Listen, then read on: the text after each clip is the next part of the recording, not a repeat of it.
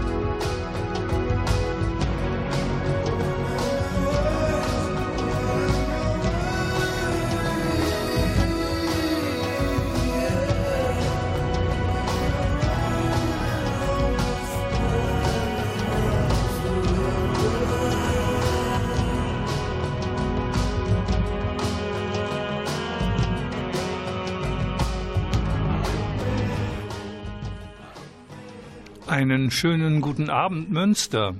Hier ist die Sendung Radio Fluchtpunkt der gemeinnützigen Gesellschaft zur Unterstützung Asylsuchender e.V. in Münster.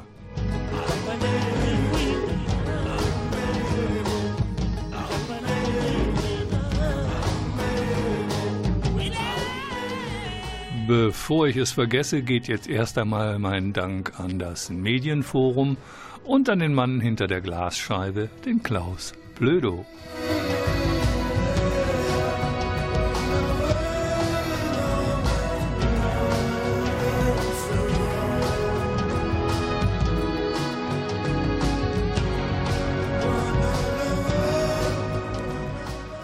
Die heutige Sendung beschäftigt sich im Wesentlichen, ja, wie soll ich sagen, wir drehen uns um uns selbst, denn die gute alte GUA-Flüchtlingshilfe ist im April 38 Jahre alt geworden und ich wollte das ein oder andere aus der Zeit, wie sich etwas entwickelt hat, erzählen und darüber hinaus noch äh, ein zweites Thema ansprechen, das Thema Roma und einen kleinen Rückblick halten auf den Internationalen Roma-Tag, der am 8. April war. Ach ja, und durch die Sendung führt wie immer der Volker Maria Hügel.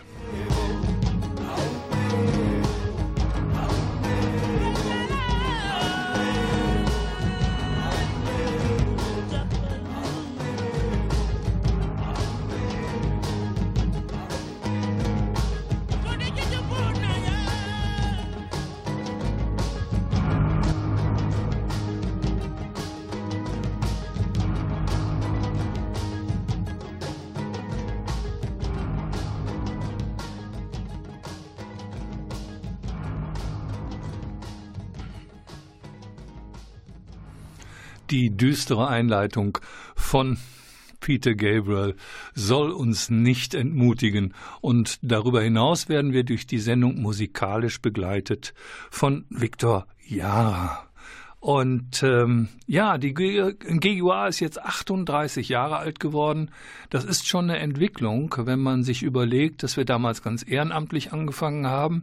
Ich selber war Mitarbeiter des Sozialamtes zu der damaligen Zeit. Und aus der damaligen Zeit ist außer mir auch keiner mehr übrig geblieben. Aber wir haben sehr, sehr lange kämpfen müssen dafür, dass wir Zuwendungen für unsere Arbeit bekamen, weil das irgendwie als so eine Art, ja, Privathobby angesehen worden ist. Ähm, an dieser Stelle muss ich auch nochmal wieder den damaligen Leiter des Sozialamtes lobend erwähnen. Das war nämlich Horst Gärtner, der mit dafür gekämpft hat, dass es Arbeitsbeschaffungsmaßnahmen in der GUA gab, also sowas wie eine entlohnte Arbeit. Womit fing alles an? Mit Flüchtlingsberatung. Und zwar muss man sich das so vorstellen, dass ja im, damals gab es noch das Bundesamt für die Anerkennung ausländischer Flüchtlinge, abgekürzt Baffel, und die Verfahren dauerten ähnlich wie heute irre lang. Und äh, die Möglichkeiten an Informationen zu erhalten waren natürlich 1979 und auch Anfang der 80er Jahre nicht so entwickelt, wie das heute ist. Ich meine, die Älteren unter Ihnen, unter euch werden sich daran erinnern, dass es Zeiten gab ohne Handy, ohne E-Mail, ohne Internet. Wir hatten auch zuerst kein Faxgerät. Außerdem gab es damals sowieso nur diese Schlangenfaxe. Das heißt, das war dieses Papier, so Thermopapier. Wenn man das eine Woche auf dem Schreibtisch liegen ließ, dann konnte man anschließend nichts mehr lesen. Man musste es also frühzeitig auch noch kopieren. Aber was von zentraler Bedeutung war, wir haben, ähm, wie muss man das sich vorstellen, wir wollten von Anfang an BBP, Beratung, Begegnung und Politik. Beratung als Ausgleich für die, ja, für das Dickicht des damaligen Ausländergesetzes und des Asylverfahrens.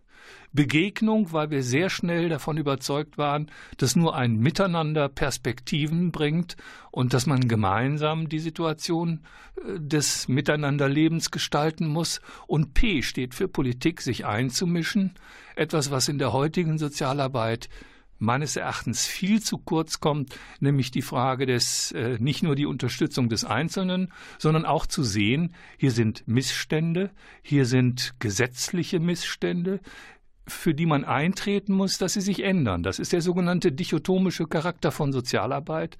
Ich habe heute in vielen Fällen der sozialen Arbeit den Eindruck, dass man sich mit den miesen Verhältnissen irgendwie arrangiert hat und seine Arbeit macht unter den Bedingungen, wie sie nun einmal sind. Das sind es ist wichtig, Menschen beizustehen, wenn sie aus bestimmten Gründen nicht privilegiert sind. Aber es ist meines Erachtens fatal, den Kopf in den Sand zu stecken und so zu tun, als ob die Sachen sich schon von selbst verbessern würden. Das tun sie nämlich nicht. Und genau deswegen haben wir uns damals gegründet, weil wir was verändern wollten. Und wenn man so viele Jahre hat, die man zurückblicken kann, dann kann man sagen, es hat sich auch vieles zum Positiven verändert. Es gibt auch viele Negativentwicklungen, da komme ich vielleicht später noch zu sprechen drauf, aber erst einmal, es ist auch viel erreicht worden.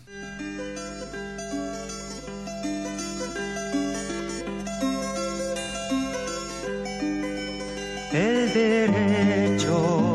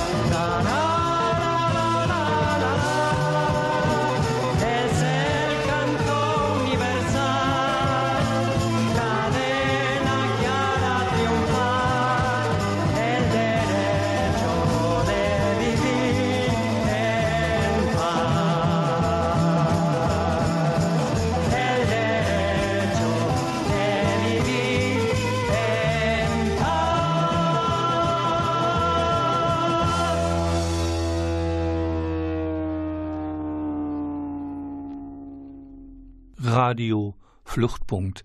Ich hatte eben gesagt, dass wir musikalisch durch die Sendung von Viktor Jara geleitet werden. Und die Jüngeren unter euch, unter Ihnen wissen vielleicht nicht, dass er 1973 in Chile ermordet worden ist. Wegen seiner Haltung und seiner Musik. Ja, ich war eben dabei zu erzählen, dass es die GGUA ja schon 38 Jahre gibt. Und da ist mir auch noch eingefallen, 1980 haben wir einen Antrag an das Sozialamt gestellt. Wir wollten gerne ein kleines Begegnungszentrum im Südviertel aufbauen. Und da fehlten uns sozusagen die Mietkosten von 450 D-Mark im Monat. Ähm, dieser Antrag ist uns abgelehnt worden. Und äh, von daher konnten wir diese Räumlichkeiten nicht anbieten. Wir haben zu Anfang Unterschlupf gefunden immer in der Kreisgruppe des Paritätischen Wohlfahrtsverbandes. Das war zu Anfang in der Hafenstraße Nummer 7. Dann sind wir umgezogen in die Rotenburg. Das war eine piekfeine Adresse. Da hat sich der Paritätische auch schnell verabschiedet und ist dann umgezogen in die Grevener Straße 89. Äh, wir sind allerdings in die Hammerstraße gezogen, in die Hammerstraße 39 und haben dort zusammen mit Amnesty International, dem Arbeitskreis International, der damals noch AKAA hieß, also Arbeitskreis ausländischer Arbeitnehmer, gegendert wurde dann auch nicht. Und dem Jugendgemeinschaftswerk hatten wir zusammen das ZIP, das Zentrum interkultureller Begegnung und Beratung, weil wir damals schon der Meinung war, wenn man in einem vergleichbaren Arbeitsbereich tätig ist, sollte man auch sehen, dass man kooperiert. Und da wir alle arme Träger waren, haben wir Dinge gemeinsam nutzen können, konnten uns austauschen und es entstand auch sowas wie eine Münsteraner Vernetzung dadurch, die ja auch ein wesentlicher Bestandteil dafür ist, wenn man agieren will und Dinge koordinieren will. Alleine ist man immer ziemlich schwach. Ja, dann ging es von der Hammerstraße äh, in die Grevener, also wieder unter das Dach des Paritätischen. Und äh, von da, weil es so ein bisschen weit ab vom Schuss war, haben wir uns dann aufgeteilt, weil wir zwischenzeitlich auch noch in Münster eine Außenstelle des Bundesamtes bekommen haben, eine sogenannte ZAST, zentrale Anlaufstelle in der Röntgenstraße. Und dort war ein Arbeitsplatz zur sogenannten Verfahrensberatung. Wir hatten die Idee vom UNHCR, also vom Hohen Flüchtlingskommissar der Vereinten Nationen, geklaut. Die hießen da FITZ, Verfahrensinformationszentrum. Und wir haben ein FIS draus gemacht, Verfahrensinformationsstelle für Flüchtlinge, um von Anfang an, also gleich zu Beginn des Asylverfahrens, die Informationen an Flüchtlinge zu geben, die es ihnen ermöglichen, bessere Chancen im Asylverfahren zu haben. Als dann die ZAST in Münster dicht machte, wir haben übrigens wieder eine Außenstelle des Bundesamtes in Münster, allerdings erst seit kurzem, und äh, naja, auf jeden Fall, als die Außenstelle dicht gemacht haben, hatten wir dann von der GGUA aus zwei Adressen. Der äh, Paritätische war mittlerweile zum Hafenweg umgezogen. Da ist die Beratungsstelle mit umgezogen und die Verfahrensinformationsstelle ist dann in die Straße gezogen. Ich weiß gar nicht mehr, wie die heute heißt, weil äh, da steht heute das Parkhaus Engelenschanze und das war damals direkt neben der Ausländerbehörde. Und im Jahr 2001 sind wir dann zu, beide Teile wieder zusammengezogen in die Südstraße. Und von der Südstraße sind wir dann vor zwei beziehungsweise vor einem Jahr oder etwas über einem Jahr in den Hafenstraße zurück, aber diesmal Hafenstraße drei bis fünf. Und äh, da sind die meisten Einheiten, sage ich jetzt mal, äh, der äh, GUA, die sogenannten Cluster hießen sie beim Bundesamt. Bei uns sind es bestimmte Projekte und Arbeitsgruppen. Und dann haben wir noch Kolleginnen und Kollegen in der Verfahrensberatung in den Kasernen, in den sogenannten Erstaufnahmeeinrichtungen. Mittlerweile haben wir fast 30 Kolleginnen und Kollegen und diese Entwicklung von einem ehrenamtlich, rein ehrenamtlichen Verein in einen hochprofessionellen Dienstleister im Menschenrechtsbereich setzt natürlich eine Infrastruktur voraus, die ein kleiner Verein in der Regel gar nicht hat. Wir können uns zum Beispiel keine Geschäftsführung leisten. Das machen die erfahrenen hauptamtlichen Kräfte selber. Wir haben mittlerweile auch einen Aufsichtsrat und äh, ich muss sagen, diese Entwicklung ist schon spannend, wenn man das sieht, dass äh, man unglaublich viel Unterstützung bekommt, wenn es darum geht, wichtige Aufgaben zu schultern.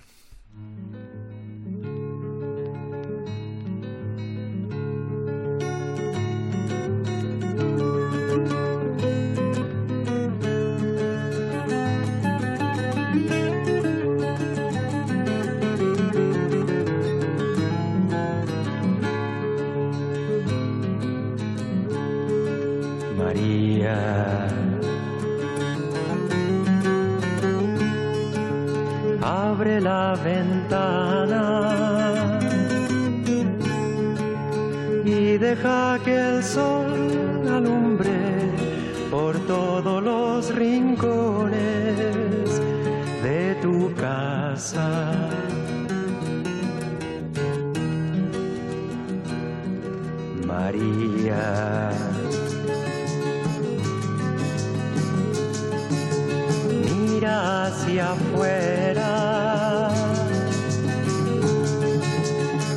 Nuestra vida no ha sido hecha para rodearla de sombras y tristeza.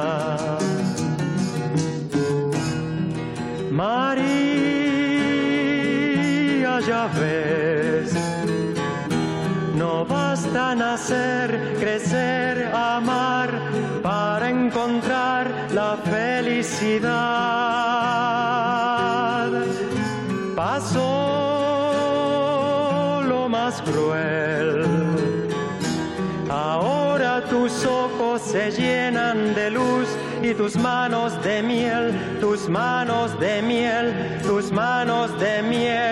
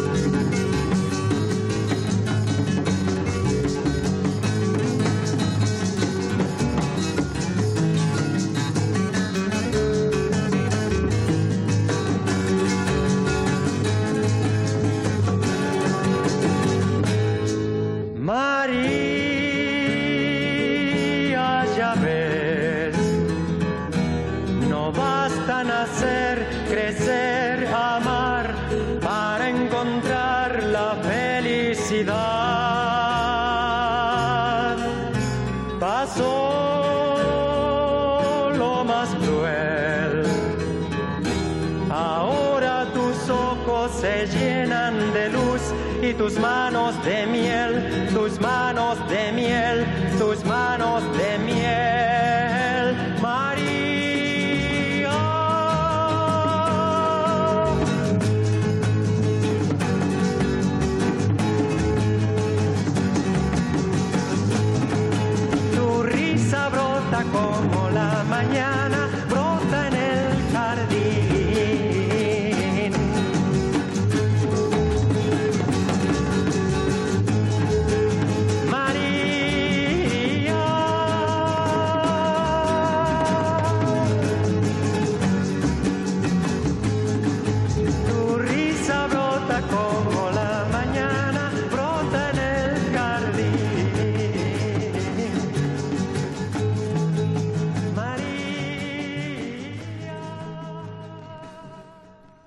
Radio Fluchtpunkt. Der Klaus Blödo fragte mich gerade, wann die GEGO an die Börse geht. Dann habe ich natürlich spontan gesagt, überhaupt nicht, was natürlich zutreffend ist. Aber das, was sich äh, so einfach und so leicht vielleicht eben angehört hat, ähm, birgt natürlich ein Problem, was viele in der sozialen Arbeit kennen. Vor allen Dingen die Bereiche, die keine Pflichtleistungen sind, was die Erstattung von Kosten anbelangt, nach dem sogenannten Subsidiaritätsprinzip. Weil das, was der Staat weitergeben kann an Wohlfahrtsverband oder Initiativen, das soll er auch tun und das muss er dann allerdings auch finanzieren. Und der gesamte Flüchtlingsbereich ist eben keine Pflichtaufgabe, sondern freiwillige Aufgaben. Dazu kommt, dass äh, der Trend zum immer billiger äh, geht. Das heißt, dass die Wohlfahrtsverbände langsam auch zum Beispiel aus dem großen Geschäft der sogenannten Flüchtlingsbetreuung herausgedrängt werden. Wenn sie nicht kommunal durch die Sozialämter gemacht werden, dann werden sie sehr häufig von privaten Unternehmen durchgeführt. Und diese privaten Unternehmen sind gewinnstrebenorientiert und dementsprechend bieten sie Dumpinglöhne. Und wenn man sich mal die Mühe macht, in den Landeseinrichtungen mal zu gucken, wie dort die Essensausgaben sind, und ich meine das jetzt bundesweit, dann wird man feststellen, dass in vielen Bereichen eben an Flüchtlingen gut verdient wird, aber auf dem Rücken der Flüchtlinge. Und dazu kommt, dass die meisten Finanzierungen, die sowohl auf europäischer Ebene, also durch die EU oder auf Bundesebene oder auf Landesebene sogenannte Projektförderungen sind. Das heißt, man kriegt nicht die Kosten erstattet, sondern man hat einen begrenzten Zeitraum, in dem man für bestimmte Bereiche ein bestimmtes Budget zur Verfügung hat und da muss man dann irgendwie mit hinkommen. Und das wissen jetzt diejenigen hier in Münster, die beim Sozialamt arbeiten, genauso wie diejenigen in den Wohlfahrtsverbänden. Der Markt an erfahrenen Sozialarbeiterinnen und Sozialarbeitern oder hoch engagierten Menschen in dem Bereich, der Markt ist leergefegt. Es gibt keine Menschen mehr mit einer qualifizierten Berufsausbildung, die Erfahrung und äh, vor allen Dingen in dem komplizierten Bereich des Ausländer- oder Asylrechts haben, die da Erfahrung haben und äh, auf dem Markt zu erwerben sind als Arbeitskraft. Das muss man in dieser Deutlichkeit sagen. Das hat jetzt erst einmal wenig mit der politischen Landschaft äh, zu tun, sondern einfach, dass durch die Zahlen, die seit 2015 zu uns kommenden Flüchtlingen natürlich in vielen Bereichen zu zeitlich befristeten Verträgen geführt haben. Und ähm, so schnell wachsen erfahrene Kräfte einfach nicht nach. Und wie gesagt, äh, wenn man für die Zukunft äh, gerüstet sein will auf Kommunal-, Landes- und Bundesebene, dann muss man Flüchtlingsarbeit im weitesten Sinne, sowohl die Beratung als auch den Betreuungsbereich zu einer Pflichtaufgabe machen. Man muss Standards entwickeln, die den Menschen entsprechen. Äh, ein eurozentrischer Blick hilft da nicht immer. Und ich bin davon überzeugt, dass das machbar ist. Aber wie äh, eng manche Verstrickungen, äh, nenne ich sie jetzt mal, sich offenbaren, haben wir aus dem Beispiel Bayern gelernt, wo äh, das Innenministerium den Wohlfahrtsverbänden gedroht hat, wenn sie weiterhin Menschen, die von Abschiebung bedroht sind, beraten, dass man ihnen die wohlfahrtsverbandliche Förderung streicht. Und äh, das ist natürlich etwas, was jemand, der Verantwortung für die eigenen Arbeitnehmenden hat, der dann natürlich anfängt zu grübeln bei einem solchen Arbeitsbereich. Und da merkt man halt, wie hochpolitisch und hochbrisant das ganze Thema ist. Ähm, ich will es mal ein bisschen freundlich formulieren. In der Zeit, wo wir besoffen von der Willkommenskultur waren, haben wir den tief in dieser Gesellschaft sitzenden Rassismus schlichtweg ausgeblendet. Und jetzt, wo wir ähm, die Situation haben, dass man rechte Parolen benutzen kann, sie werden verstärkt durch die Aussagen vieler Bundespolitikerinnen und Bundespolitiker, da feiern natürlich rechtsnationale und rassistische Überzeugungen feiern fröhliche Urstände. Und das ist natürlich Gift für eine ausgewogene und am Menschen orientierte Flüchtlingspolitik und deren Umsetzung im Bund, im Land und in der Kommune. Wir haben hier in Münster sicherlich eine bessere Situation als in vielen Kommunen und trotzdem gibt es natürlich auch in Münster vieles, was verbessert werden kann. Was ich sehr schön fand, ähm, war, dass am 8. April eben in Münster auch eine große Veranstaltung stattgefunden hat zum Internationalen Roma-Tag. Und äh, ich bin persönlich davon überzeugt, dass wir diesen Tag noch oft begehen müssen, denn äh, ich habe das in dieser Sendung oder in, meine, in diesen Sendungen Radio Fluchtpunkt schon häufiger betont. Es gibt hier kein verantwortungsbewusstes Erinnern in Deutschland, was äh, Sinti und Roma anbelangt. Äh, wobei die Sinto als Minderheit anerkannt sind. Die Roma sind es nicht. Sie sind ja auch keine deutschen Staatsbürger in der Regel. Und die vergessenen Holocaust-Opfer äh, werden, seitdem man auf dieses komische Instrument setzt, dass man Flüchtlinge einteilt in gute oder schlechte Bleibeperspektive, dies aber macht, bevor man das Asylverfahren durchgeführt hat. Das heißt, das weiß man schon vorher, wie es ausgeht. Das ist natürlich absolut tragisch. Und gerade dieser Personenkreis ist ausgegrenzt aus dem, was wir, naja, Teilhabe äh, nennen, weil durch die verschärfte Gesetzgebung äh, Menschen aus den als sicher erklärten Herkunftsländern weder arbeiten dürfen noch eine Ausbildung machen dürfen. Die Kinder bleiben in den Landeseinrichtungen, natürlich die Eltern auch, und haben somit keine Schulpflicht, können nicht zur Schule gehen. Das ist alles ein Verstoß gegen die UN-Kinderrechtskonvention und außer der Flüchtlingsbewegung regt sich kaum jemand drüber auf. Das ist natürlich höchst bedauerlich. Diejenigen, die Interesse an dem Thema haben, jetzt kommt ein Veranstaltungshinweis, können am 3. Mai abends um ich glaube um 19 Uhr oder um 19.30 Uhr, da müsste man nochmal im Internet nachgucken, ähm, zu dem Film The Awakening äh, kommen, den der Keman Imani gedreht hat. Äh, der Regisseur wird ebenfalls dort sein und anschließend hat man die Möglichkeit auch mit ihm ins Gespräch zu kommen. Also nochmal 3. Mai im Cinema Warndorfer Straße.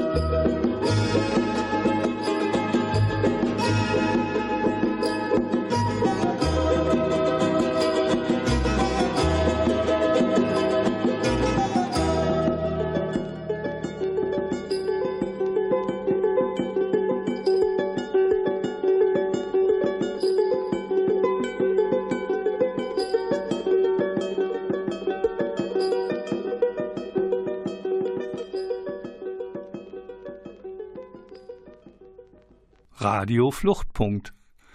Was war das gerade? Die Musik war schneller zu Ende, als wir es gedacht haben. Radio Fluchtpunkt und ich hatte gerade noch mal äh, zurückgeschaut auf den 8. April, ähm, den internationalen Roma-Tag, der seit 1991 begangen wird regelmäßig, geht aber zurück auf das erste internationale Treffen in London 1971. Und äh, es wird vermutlich noch genauso lange dauern, äh, bis Roma endlich das erhalten, was sie benötigen, nämlich ein Bleiberecht und zwar in ganz EU, wo sie wollen und unter den Bedingungen, die für sie akzeptabel sind. Und ähm, ich habe erfahren müssen auf dieser Veranstaltung, ähm, dass auch hier äh, Unionsbürgerinnen und Unionsbürger von Platz A nach Platz B gekarrt worden sind und sie letztlich in ihren Rechten ähm, durch übrigens auch äh, EU-Rechtsprechung noch weiter eingegrenzt werden, weil sie nämlich keine Leistungen mehr erhalten sollen. Man will sie also aushungern, damit sie nicht bleiben. Und genau diese Herangehensweise scheint für viele irgendwie akzeptabel zu sein. Ich halte das nicht für akzeptabel. Gut, gehen wir noch mal ein wenig weiter weg. Ähm, Nordrhein-Westfalen ist ja derzeit rot-grün und wir haben Wahlkampf. Und ähm, ich äh, habe mir überlegt, wenn Wahlkampf ist, worauf kann man setzen? Nach meinem Dafürhalten fand ich es schon beschämend, dass eine rot-grüne Landesregierung sich beteiligt an Abschiebungen nach Afghanistan. Das konnte ich weder nachvollziehen, noch äh, bin ich der Ansicht, dass sich das rechtfertigen lässt. Traurigerweise kam vor wenigen Stunden in den Nachrichten der Hinweis, dass über 100 afghanische Soldaten einem Anschlag zum Opfer gefallen sind, und zwar in einem als sicher erklärten Areal. Und über 100 äh, Menschenopfer sind zu beklagen und weit über 160 Verletzte sind zu beklagen. Und alle Menschenrechtsorganisationen, internationalen Beobachter haben es Herrn de Maizière ins Stammbuch geschrieben. Es gibt keine Sicherheit in Afghanistan. Das ist ein außenpolitischer Aspekt. Wenn wir da Geld reinstecken und wenn wir dort mit Soldaten vor Ort sind, dann muss das sicher sein und dann sollen eben Menschen nicht da weggehen.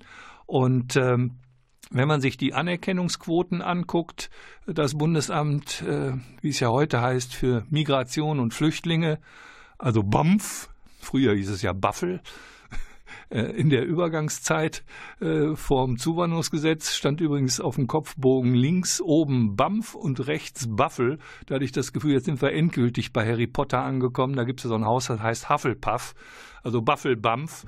Ähm, seitdem ich auch weiß, dass McKinsey viele Millionen dafür bekommt, das BAMF in seinen Abläufen zu beraten, immer mehr Mitarbeitende dort völlig unqualifiziert und unvorbereitet die Asylverfahren betreiben, dann kann man natürlich auch in Berlin sich hinstellen und sagen, ja, die Anerkennungsquoten fallen ja. Wenn sie vorgegeben sind, ist das auch kein Wunder. Und eines der Dramen aus meinem äh, Arbeitszusammenhang ist immer wieder festzustellen, dass Menschen, die Schutz brauchen, völlig fassungslos sind, wenn sie aus den Ergebnissen der Asylverfahren feststellen, er wird ihnen verweigert.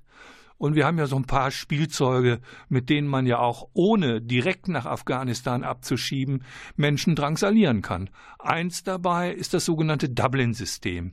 Äh, Dublin ist eine ziemlich clevere, von den Deutschen ausgehackte äh, Regelung, indem man nämlich sagt, wo muss das Asylverfahren durchgeführt werden? Ja, da, wo äh, die EU als erstes betreten worden ist. Jetzt haben wir da geografisch eine ziemlich kluge Lage, nämlich genau in der Mitte, so dass wenn jemand zu uns kommt, immer vorher jemand anders zuständig ist. Und vor allen Dingen die Mittelmeerstaaten, Italien und Griechenland, sind überproportional äh, denke ich, da mit der Situation konfrontiert, dass Flüchtlinge zuerst bei ihnen anlanden. Dass Griechenland kein Asylsystem hat, was funktioniert, wissen alle. Für Italien ist auch klar, was man als Flüchtling so zu erwarten hat, nämlich Obdachlosigkeit und keine staatlichen Leistungen. Aber anstatt dass man hingeht und in der EU für gleiche Standards sorgt. Jetzt will man mal wieder einen Anlauf nehmen, das heißt aber, dass die Standards abgesenkt werden und nicht auf einem Niveau, äh, wie es das Bundesverfassungsgericht vorgeschrieben hat, nämlich das Existenzminimum der Menschenwürde entsprechend. Davon ist man meilenweit entfernt innerhalb der EU. Und meines Erachtens sollte man weniger Millionen für Eurosur, also Grenzüberwachung zur Verhinderung von illegaler Zuwanderung, äh, ausgeben. Man sollte es in die Infrastruktur stecken, um entsprechende Möglichkeiten für Asylverfahren, Asylschutz und anschließend das, was man Teilhabern der Gesellschaft nennt und gerne mit Integration übersetzt. Da muss das Geld investiert werden. Und darüber hinaus, die Stimmen werden immer lauter, dass Menschen sich assimilieren sollen, also die sozusagen es uns gleich zu tun. Und all diejenigen, die das, wie wir in der GGUA, Flüchtlingshilfe, wie ganz viele in Münster, wir schätzen die Vielfalt, wir schätzen die Unterschiede und solange sich ein Mensch auf dem Boden unseres Grundgesetzes bewegt, dann ist das eine Bereicherung. Es ist eine Bereicherung dadurch, dass, also ich habe zum Beispiel meine erste Pizza habe ich mit über 20 gegessen. Gut, es werden schon Kleinkinder heute mit Pizza gequält, aber das, das meine ich jetzt nicht, sondern ich gehe davon aus, ähm, mir ist auch erstmal egal, wo jemand herkommt oder wie jemand aussieht. Das Entscheidende muss doch sein, wie verhältst du dich? Und wer sich vernünftig verhält, der muss hier die Chance haben. Und genau das ist nicht gegeben. Und das ist Frage der sogenannten Gesetzgebung. Und äh, bei der derzeitigen Stimmung sehe ich immer nur den Ruf nach Gesetzesverschärfungen, insbesondere auch auf EU-Ebene. Und äh, ich glaube, dass diejenigen, die finden, dass Menschen Anspruch auf Rechte haben, dass die UN-Kinderrechtskonvention für alle Kinder gilt, egal welchen Pass sie die Eltern haben, ähm, da finde ich, da müssen diese Stimmen jetzt lauter werden, das wieder zurück auf die Agenda zu holen.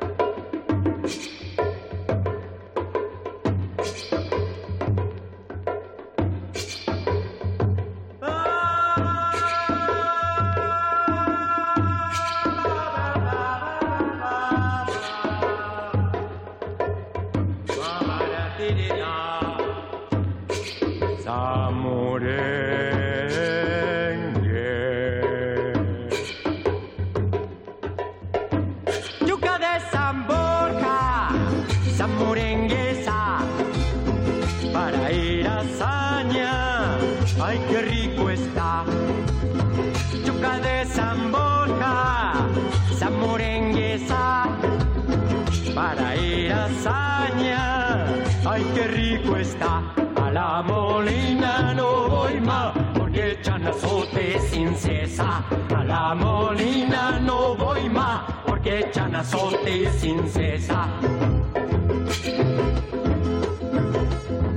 La coma y Tomasa y el compay Pascual tuvieron 30 hijos, Jesús, qué barbaridad. Que fueron esclavos sin su voluntad por temor que la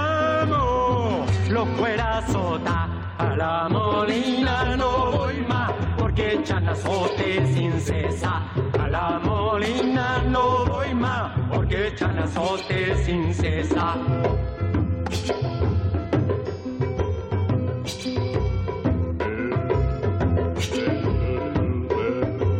Anda, borriquito, anda. Es demonio de borrico que no quiere caminar. Por culpa de este borrico, el patrón me va a azotar.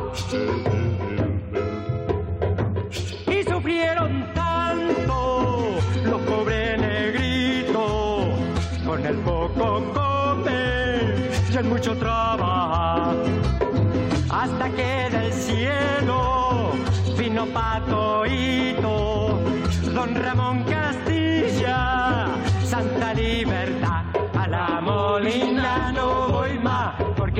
azote sin cesar a la molina no voy más porque echan azote sin cesar. A la molina no voy más, porque echan azote sin cesar.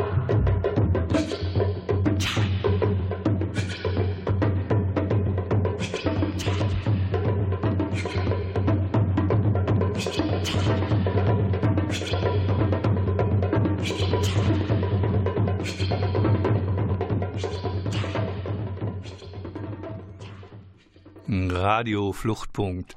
Ja, ich hatte gerade angefangen, ähm, etwas zum Thema EU, Bund, Land, Kommune zu sagen. Und ähm, dann darf man auch mal ein bisschen loben, wenn man immer schimpft. Auf jeden Fall hat Münster sich um Projektgelder beworben, um Menschen eine Bleibeperspektive zu ermöglichen. Und ähm, das war eine Idee, die hier vom Sozialamt ausgegangen ist. Und äh, man hat uns auch eine Kooperation angeboten. Das gehört zu den Bereichen, wo ich davon überzeugt bin, dass es nur gemeinsam geht. Also Verwaltung und die Nichtregierungsorganisationen, die Wohlfahrtsverbände. Wenn die an einem Strang ziehen, dann haben beide was davon. Ähm, ich weiß, Verwaltung ist immer ein schwerer Tanker, da braucht es immer eine Weile, bis die eine kleine Richtungsänderung machen. Aber ich bin davon überzeugt, dass diese Form der Kooperation für beide Seiten eben bereichernd ist und äh, dass die Polarisierung auf der einen Seite wie viele auch in unseren Kreisen sagen, wir sind die Guten und die anderen sind die Bösen. Das ist alles nicht so einfach und ist so auch nicht zutreffend. Es gibt in fast allen Bereichen natürlich auch äh, in unseren Kreisen gibt es Rassisten, da brauchen wir uns doch nichts vorzumachen. Und die gibt es auch in Verwaltung. Äh, wer da behaupten würde, das gäbe es nicht, der ist auch lebensfremd, um das mal so deutlich zu sagen. Aber es gibt eben auch viele engagierte äh, Menschen, die eine gute Arbeit machen, da wo sie sind. Und ähm, da gilt es darauf aufzubauen. Das Miteinander ist etwas, was wir, da haben wir in Münster auch eine gute Tradition. An der Stelle muss ich es einfach nochmal betonen, fehlt mir immer noch Spyros Marinos, der ganz viele Initiativen äh, auf den Weg gebracht hat, Leute miteinander in Kontakt zu bringen, um gemeinsam für Verbesserungen einzutreten. Eine der Dinge, die er mit auf den Weg gebracht hat, ähm, da gilt auch der Dank noch dem damaligen Sozialdezernenten Thomas Pahl, war der runde Tisch für ein Bleiberecht dass diejenigen, die länger als vier Jahre in Münster sind, eben bessere Perspektiven haben sollen um die Anforderungen, die nun mal vom Aufenthaltsgesetz gestellt werden, um einen sogenannten humanitären Aufenthalt zu ermöglichen, um diesen Anforderungen besser entsprechen zu können.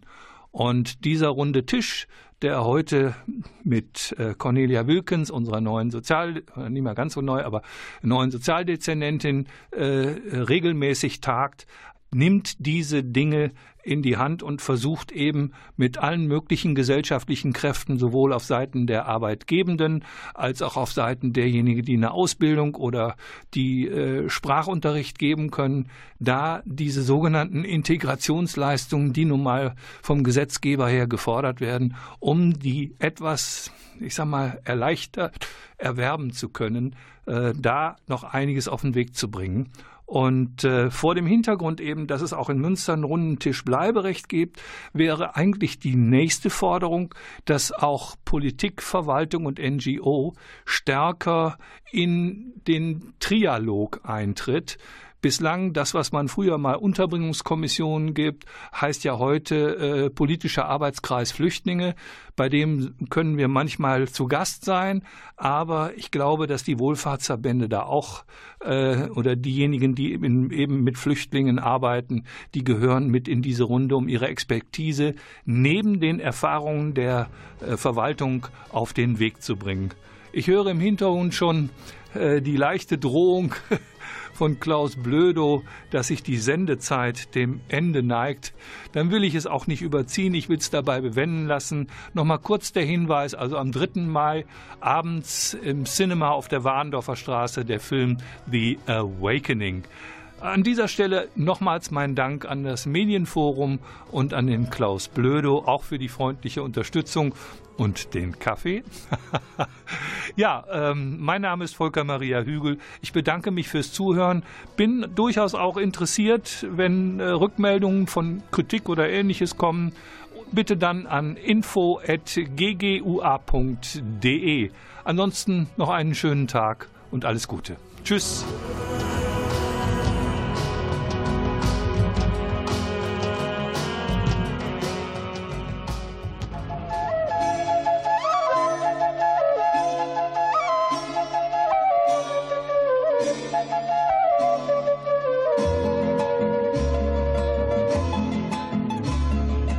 Ven, ven, conmigo ven, ven, ven, conmigo ven, vamos por ancho camino, nacerá un nuevo destino.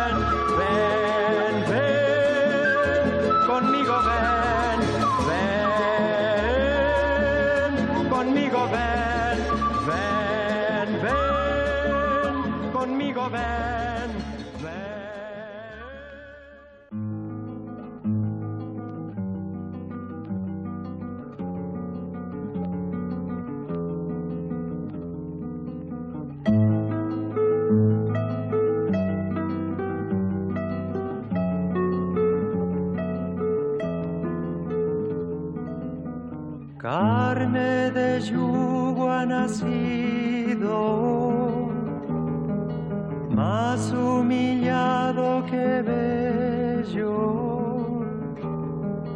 con el cuello perseguido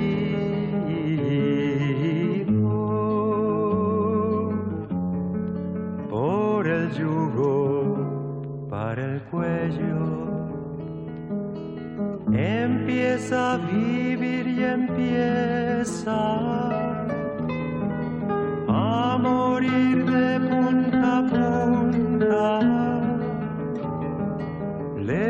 cantando la corteza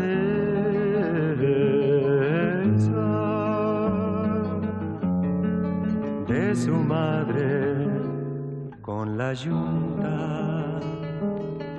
Contar sus años no sabe y ya sabe quién sudó. Es una corona grave de sal para el labrador. Me duele este niño hambriento como una grandiosa espina y su vivir ceniciento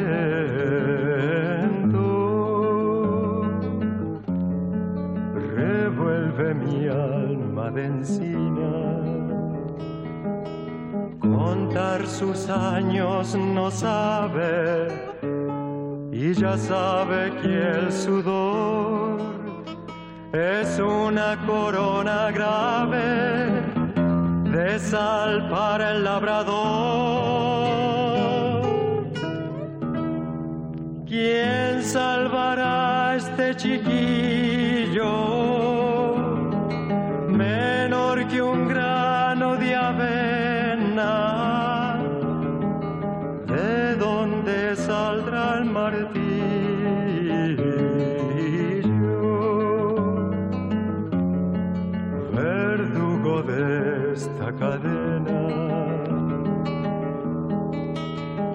salga de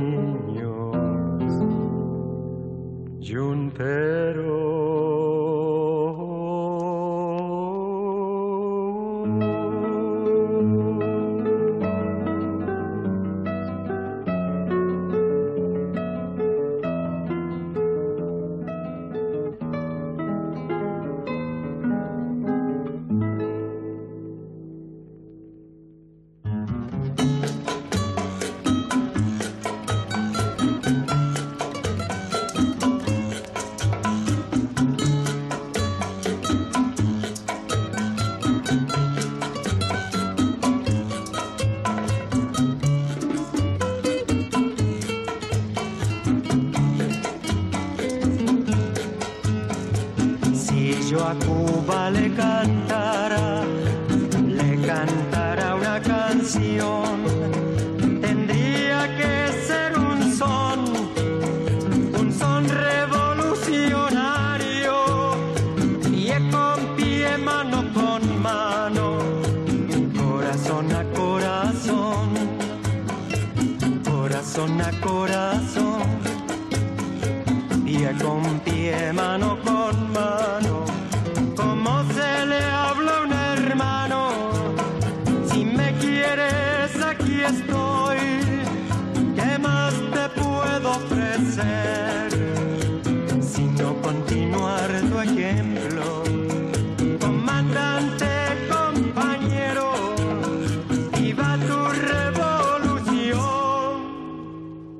quiere conocer a Martilla Fidel, si quiere conocer los caminos del Che, si quiere tomar ron pero sin Coca-Cola, si quiere trabajar en la caña de azúcar, en un barquito se va al vaivén. Si quiere conocer a Martilla Fidel,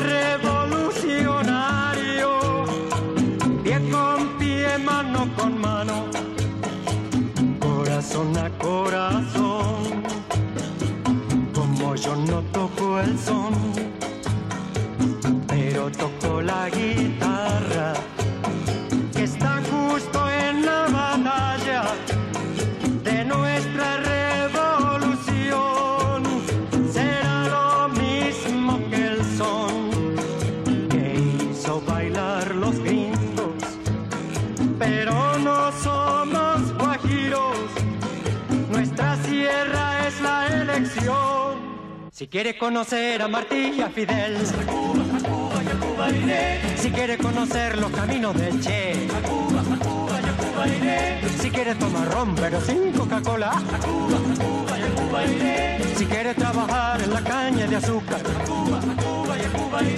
En un barquito se va al vaivén, a Cuba, a Cuba Cuba iré. Si quiere conocer a Martí y a Fidel, Si quiere conocer los caminos del Che, a Cuba, a Cuba y a Cuba iré. Si quiere tomar ron pero sin Coca-Cola, a Cuba, a Cuba y a Cuba iré. Si quiere trabajar